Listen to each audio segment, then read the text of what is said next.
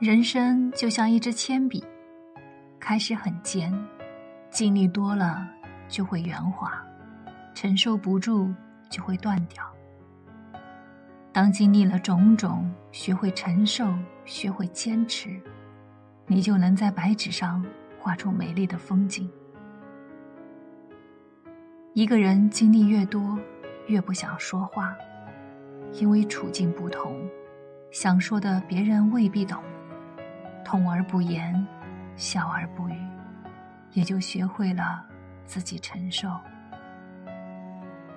请记住，不论今天多么的困难，都要坚信，只有回不去的过往，没有到不了的明天。